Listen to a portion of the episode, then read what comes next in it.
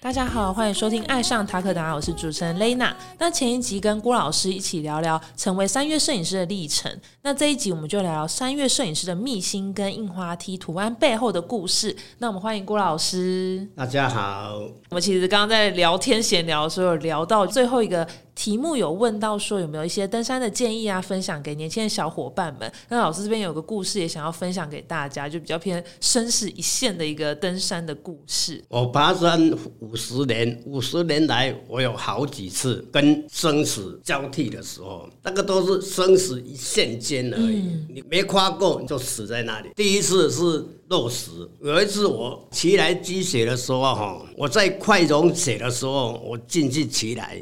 合欢这边没有雪，但是进入奇来山区第二个崩壁哈，那边雪就很厚了。然后我走走过崩壁哈，那边是一个断崖之类的一个山沟，我走到很累，我就坐在一颗大石头那边休息。平常哈休息的习惯会靠边休息，这一次很奇怪，我就坐在路中的大石头休息。然后我突然警觉，哟，有小落石。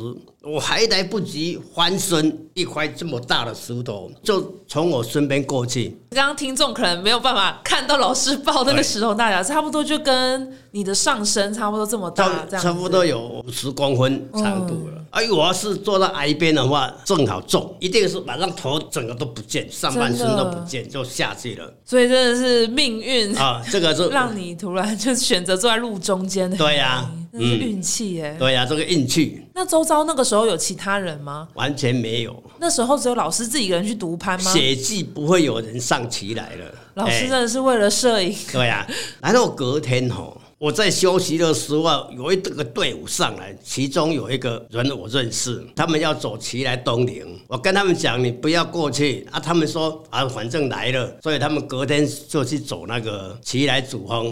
结果一个女生就回不来了。那个女生哈，她就以鞋套冰爪，以鞋套冰爪，她的着力哦会比较不稳。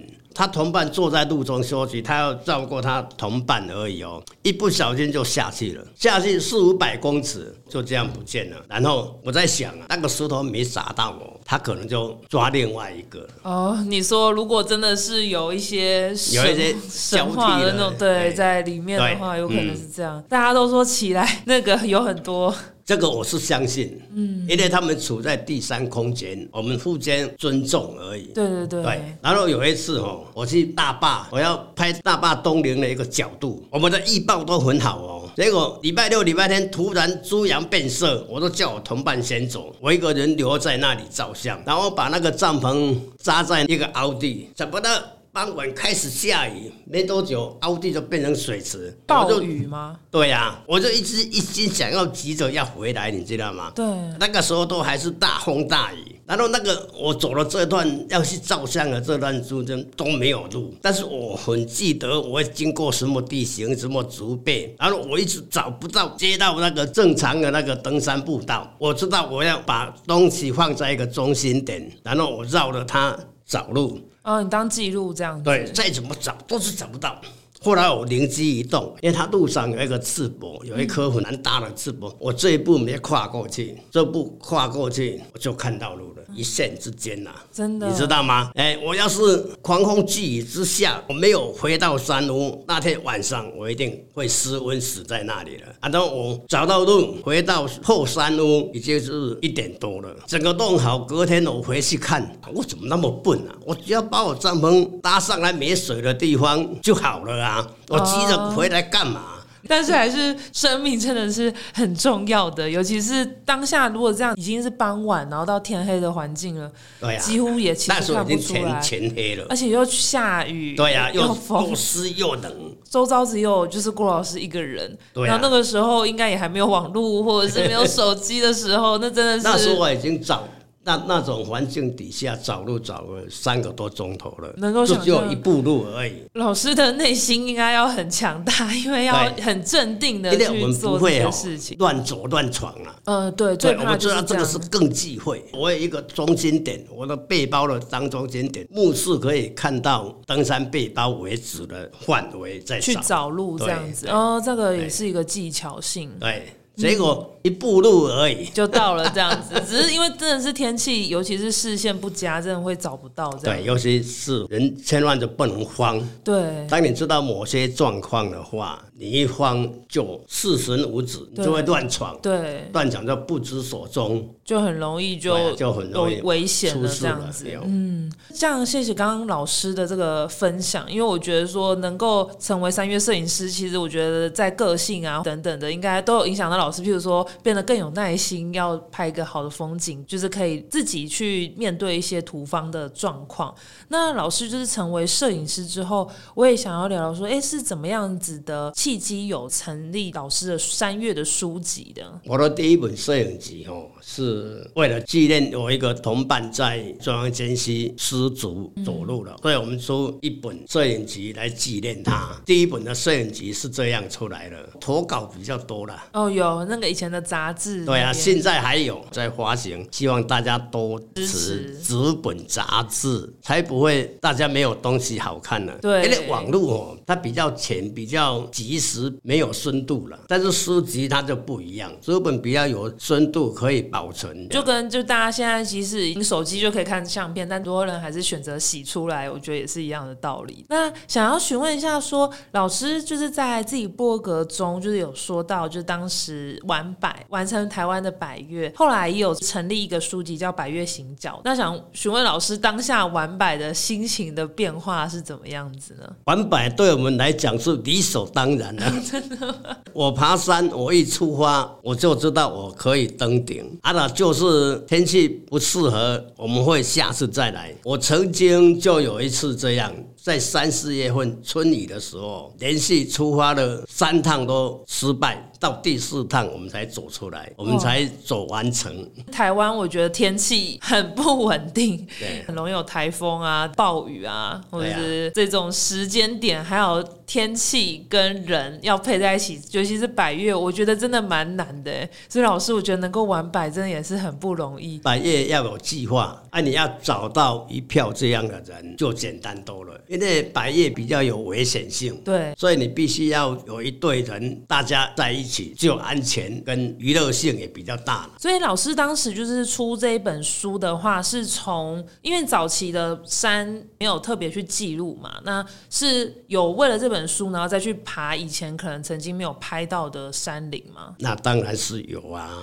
像南湖大山哦，为了这本诗，我走了起码五十趟，因为这边的山区是主角，那个同伴是在这个地方吃素了。所以就变成说，光是南湖这个景，老师就是为了拍摄就去了至少五十次这啊，样子。我我后来的拍照计划也，像我不满意了，我会再去拍几次。像我不满意一张马伯拉斯的照片，所以我会去就孤兰山顶去那边等了好几次才给我拍到，拍到满意了，就这样。所以老师真的是毅力坚韧，才有办法完成这件事情。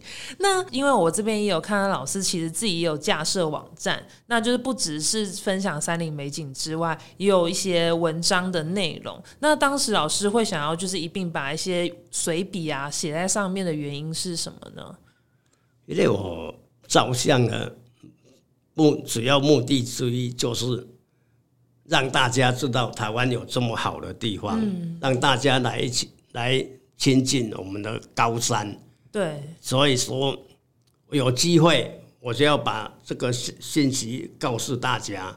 对，这个是吸引人家来来爬山的一个目的之一啦。呀、所以算是因为要推广更多山林给大家，就是除了照片之外，还要有大家一些游记这些的部分。也许另外一方面是成就自己啦。所以蛮好奇，是老师这个网站是你自己从头开始架设，还是是有一开始有人一起跟你共共同经营这个网站吗？大概都是我写，然后我女儿帮我破了。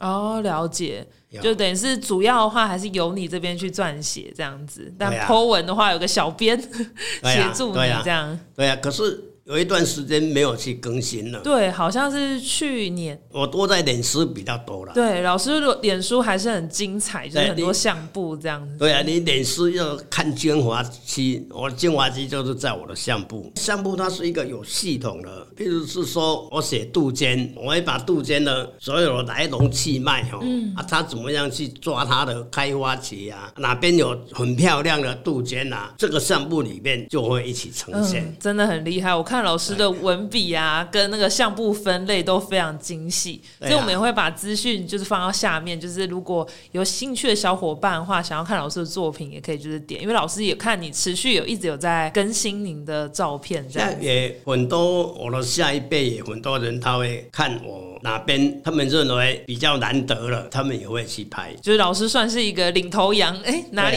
比较不错，那大家也会就是一起过去看。像在中央间拍的，后来就有好几个人，我会去住在中央尖山山顶了。就是跟着老师的脚步那，中央尖山山顶有多困难，你知道吗？你要背帐篷，要背水，走一千六百米的高度上去那边住在那里，上面又冷风又大。哦，因为在零线上面，对啊你在山顶了，真的真的是很不容易。就是老师真的是为了。拍摄真的是要有非常热爱的心，然后才有办法去做这些事情。那这次的话，我们跟老师合作，主要是老师的那个南湖大山的山岳图听，就是一个是野山羊跟喜普的相遇，然后另外一个是南湖圈谷。那老师的话，要不要聊聊就是野山羊跟喜普的那一个照片呢？哦，你讲到这个野山羊，我就生气，非常气愤。那些从西普斜南哦，我拍了三十几年了，我从它两朵拍到二零一零，突然它变成九朵，越来越多，它最多到十六朵。老师计算的非常的详细。你看我的那个十二金钗里面都有记录。嗯，后来三年前突然我同伴说：“哎呦，怎么都不见了？”因为我我同伴他是阿凯的人，他在上面那个驻点在煮东西给人家吃的。他说：“哎呦，怎么都不见了？”我上去看，哎呦，整个头都给吃掉了。他连最隐秘的地方都吃掉。哇，他们就只吃那个吗？还是旁边有一些花草，其实也都……他只吃那个，他只要有花出来，他就去吃掉。所以那时候老师还有拍到凶手是吗？我看到在老师的时刚好有拍候，到凶在啃的，时候是没拍到，不过有拍到他在附近徘徊了。就知道说，嗯，就是你，就是你，你把它吃掉除了他还有谁？所以我们这次就是那个徒弟也蛮好笑的是，就是有点像是山羊在护食的概念。我们就是选了老师的一张山羊跟媳妇，把它合在一起，然后就上面就是写 “Don't touch”，就不要碰。那因为感觉就是老师原本要拍媳妇，但是其实都被野山羊给吃光了。对啊、都吃光了。喜普斜兰哦，它的全名叫做奇来喜普斜兰呐、嗯它是台湾的高山野花里面最漂亮的一种，也是非常稀少，只有几个地方有而已。嗯啊，这边南湖给啃掉了。跟我们在其他地方有碰到，我们在它的花园地还碰到它规模比南湖还要大的，不过没有这么集中而已，它比较分散。哦，所以你要拍西来西普斜兰就来找我。可以请教一下郭老师，我也是因为郭老师的作品，然后才更了解这个花种这样子。嗯，那还有另外一个是老师的那个南湖圈谷的部分，就是老老师有很多一年四季的变化的圈谷，其实都有在脸书上面完整的呈现这样。像这个南湖的，我都叫它寒岩地带啊。这个就是冰河期带的冰帽，最高点的冰帽。对，所以它是平平的，它都是细细的翠石。从我三十几年前开始照相来哈，那边植物很多，而且一山杜鹃好几丛都很大丛。嗯嗯，可是不到十年前呐、到五年前都全部死掉了，慢慢消失，我都有记录了，因为我很喜欢那边的植物，因为那边的植物紫外线强，花的姿色哦跟颜色非常漂亮，所以我很喜欢那里，所以有一系列的记录那。那真的是很不容易，因为老师刚刚说南湖光是那时候要拍，就是出书的时候就去了五十次，所以可以看，因为我们这次跟老师虽然那个照片变成单张黑白，但当时我们选用老师的话是雪季的时候老师拍的作品这样子。那想要看其他的变化，可以到老师的粉丝专业上面看，有更多的部分。那也很好奇，说老师近期的行程跟未来有什么样的规划可以分享给我们吗？关于爬山没有什么规划的，只是写作。因为我拍了那么多，我必须要把它整理出来，我有把它写出来，有整理出来，有发布出去，才能流传下来。对，不，我拍那么多没有用，拍下来没有应用就是废物。变成说大家比较不知道那个背后的故事啊。嗯，啊，你有把它整理出来，有把它发表，才能够流传。对对，所以我现在专门在写作。写作这样子，那看期待之后老师是会 PO 在脸书上面，或者是说会有机会出书的话，啊都可以再通知我。出书是最终的目的。对，就很适合，因为老师累积了这么多作品了，对啊然后也很值得把这些背后的寓意，就像野山羊跟媳妇这件事情，如果只单看这两张照片，其实说真的就不知道它的故事到底是什么，那可能要透过老师的文啊，字，要有连结，对，才会知道这样子。嗯，那也想要就最后的时候，请老师分享说有什么样的建议可以提供，就是诶，也想要做像老师这样户外摄影师的小伙伴们呢？数位时代哦，嗯，影像的取得非常容易，对，甚至可以说是泛滥。以前我们拍一张清楚的照片是非常非常不容易的，要累积很多经验的。但是现在数位时代，你很容易就可以拍到。对，所以这个哈、第一个，你不要认为说影像的取得不用钱了，你就一直拍，一直拍，一直拍，然后拍回来再整理再删。其实你回来你不会去看它，你不会整理。我是劝你拍照的当下，你就要做好第一次，很认真的去每一张构图哦，去思考。还要勤做记录，才会进步。嗯，第二个你要有规划性，规划性去拍摄。比如说你要拍什么，像拍小花哦，你就要带 Michael 的镜头，可以近摄了。我真的装备要很足，才有办法拍到好的作品。要拍什么东西，带什么器材了，那要养成记录的习惯。压快门之前要思考，嗯，的确，因为现在刚刚老师讲的也蛮有感，就是很多摄影实在是太方便了、手机随便拍啊，或者是什么都可以做得到。但是就的确很多人就是出游啊，或者什么，不管去爬山好，就出游也是拍一堆照片，就回来也没有整理，也没有记录的话，其实很多时候久了，你都当下忘记你为什么会拍这张张照片的。这样子，很谢谢就是老师这一集跟大家分享老师爱上山林的故事，然后成为山岳摄影师，那甚至提供一些建议给就是想要做户外摄影师的小伙伴，因为老师就是一直在专注于台湾山林的植物跟风景这个的拍摄。那如果后续有想要持续关注老师的作品的话，跟老师的随笔的文章都可以到老师的粉丝专业这边看。那也很开心，就是这一季我们的三月图题可以跟老师去做共同的合作。